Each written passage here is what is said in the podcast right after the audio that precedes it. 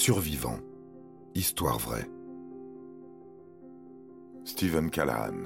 76 jours de survie en canot de sauvetage.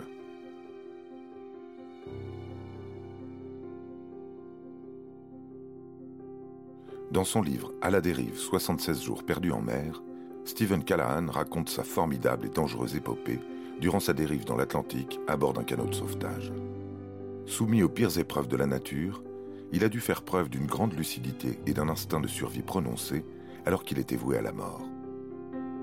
Son récit comprend de nombreux passages à rebondissement qui font de son aventure une incroyable histoire.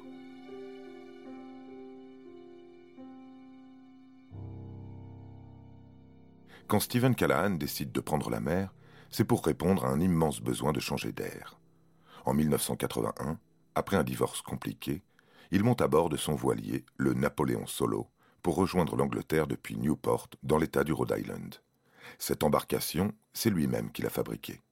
Après avoir passé un diplôme en philosophie, il s'est intéressé à la navigation maritime, au point d'entamer de nouvelles études. Devenu architecte naval, il a participé à de nombreux chantiers, dont le sien. Il rejoint les côtes anglaises sans difficulté. Seul sur son bateau, il ne s'est jamais senti aussi bien. Il a besoin de recommencer et saisit la première opportunité qui s'offre à lui.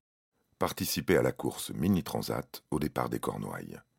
C'est une course en solitaire très célèbre qui existe depuis 1977. Elle consiste, dans un premier temps, à rallier les îles Canaries. Ensuite, les marins doivent naviguer jusqu'aux Antilles et rejoindre l'île d'Antigua. La grande difficulté de cette course est que les marins sont livrés à eux-mêmes. Ils ne disposent que du strict minimum en matière d'appareils de guidage et n'ont aucune possibilité de communiquer avec la terre ferme. Le départ est lancé le 26 octobre 1981. La traversée d'une petite partie de l'Atlantique jusqu'aux Canaries ne doit pas prendre plus d'une semaine, mais une tempête ralentit la plupart des bateaux. Certains marins sont contraints d'abandonner.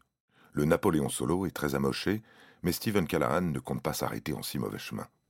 Même s'il doit arriver dernier, il terminera cette course coûte que coûte. Le marin doit faire une halte à La Corogne, une ville côtière espagnole. Son escale durera trois semaines, tant les dégâts sont importants. Mais fin novembre, le voilà à nouveau lancé. Il a même des chances de réussir à remporter une bonne place, puisque les organisateurs ont choisi de reporter la deuxième étape pour permettre à tous les concurrents de remettre à flot leur voilier. Le départ des Canaries se fait le 29 janvier 1982. Stephen Callahan dispose d'une embarcation presque flambant neuve. Durant une semaine, le temps est au beau fixe. La mer n'est pas trop agitée. Le voilier de Steven progresse bien jusqu'au septième jour de la course. Cette nuit-là, il est réveillé par un véritable vacarme. Lorsqu'il saute du lit, il a de l'eau jusqu'aux chevilles.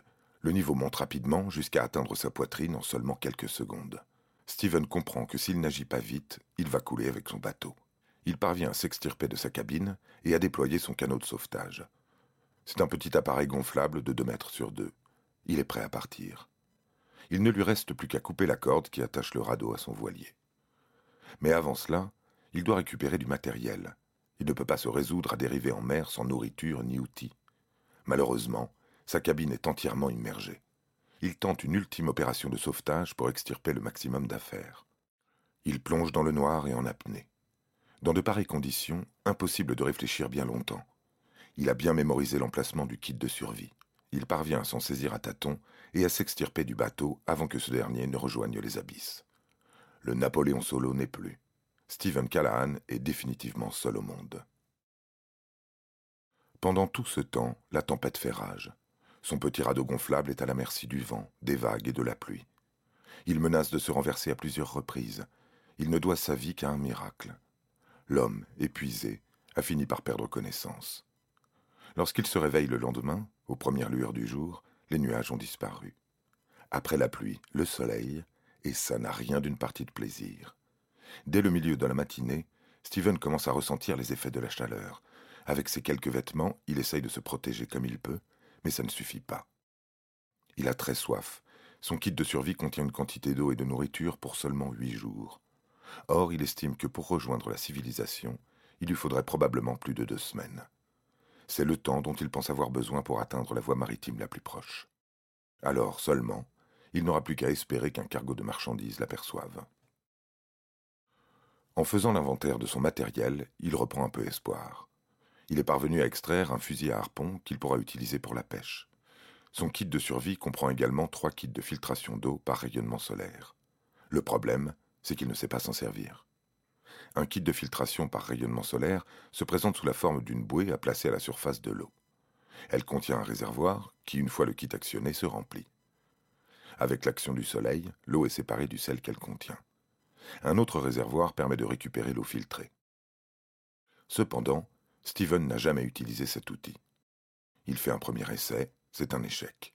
Il abandonne et tente de récolter l'eau de pluie directement dans son radeau. Mais cette solution n'est pas non plus viable. L'eau est vite contaminée par le pigment orange utilisé pour peindre le radeau de sauvetage.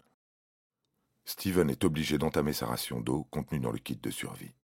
Il se résout à ne boire qu'une petite gorgée par jour. Ce n'est pas suffisant pour apaiser sa soif, mais ça pourrait l'aider à tenir plus de huit jours. À présent, il doit faire face à un autre problème, sa ration de nourriture. Plus d'une semaine s'est écoulée, et Stephen Callahan n'a plus qu'un jour de provision. Il remarque la présence de plusieurs poissons nageant à proximité de son radeau. Il a trouvé une nouvelle activité pour passer le temps. La pêche au harpon. Sa technique se fait de plus en plus précise et à la fin de la journée, il parvient à attraper son premier poisson. C'est sa pêche miraculeuse, et des miracles comme celui-là, il y en aura plusieurs. Il s'est habitué au goût du poisson cru. Bien que dans les restaurants japonais qu'il a fréquentés, il avait pour habitude de tremper ses sashimi dans une bonne sauce soja. Ce n'est pas plus mal qu'il n'y en ait pas à sa disposition, puisque le sel donne très soif. En parlant de soif, Steven a fini par comprendre le mécanisme du kit de filtration. Avec le couteau trouvé dans le kit de survie, il a décidé de décortiquer l'ensemble du dispositif. Il a sacrifié une bouée filtrante, mais au moins, il en a compris le mécanisme. À présent, il dispose de suffisamment d'eau pour poursuivre son périple jusqu'à la voie maritime la plus proche. Le problème de la déshydratation est réglé. Maintenant, il doit faire face à une nouvelle difficulté. Au matin de son quatorzième jour, il est réveillé brusquement par un coup tapé dans le radeau. C'est un requin chassant les poissons qui se trouvent autour de lui. Steven est en alerte. Si l'animal mord dans le pneumatique, il est fichu. Déterminé à se battre, il se saisit de son harpon et frappe le requin. Il vise dans le mille. Le calme est revenu. Jusqu'à ce qu'il aperçoive un navire de commerce au loin. Le marin, à la dérive depuis plus de deux semaines, compte bien saisir sa chance. Le kit de survie contient également des fumigènes. Il en allume deux et les agite au-dessus de sa tête. Le navire se rapproche de plus en plus. Quelle chance Il semble être directement dans sa trajectoire à quelques centaines de mètres près. Steven et son radeau sont invisibles dans toute cette étendue d'eau. Les vagues provoquées par le cargo n'arrangent rien à la situation. Finalement, quelques instants plus tard, Steven est à nouveau seul au monde. Deux semaines plus tard, d'autres cargos apparaissent à l'horizon, mais ils sont beaucoup trop loin pour le voir. Sans rame, il ne peut pas changer sa trajectoire. Le survivant est à la merci de l'océan.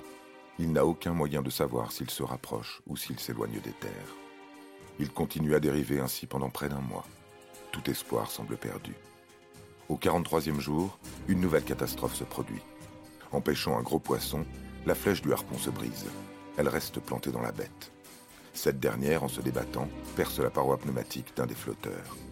Il parvient à réparer la brèche, mais son radeau de sauvetage est à présent très instable.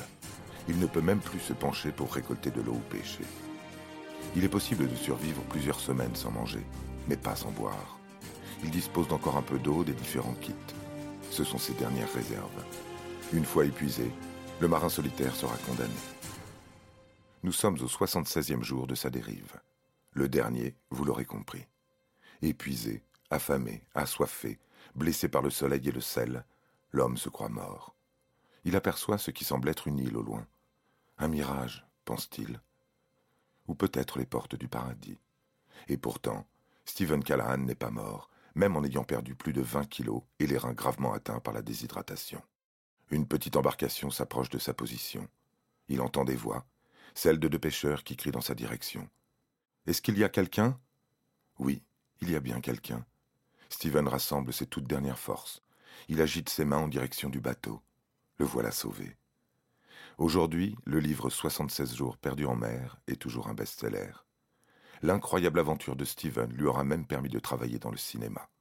Pour son film L'Odyssée de Pi, le réalisateur Ang l'embauchera comme consultant.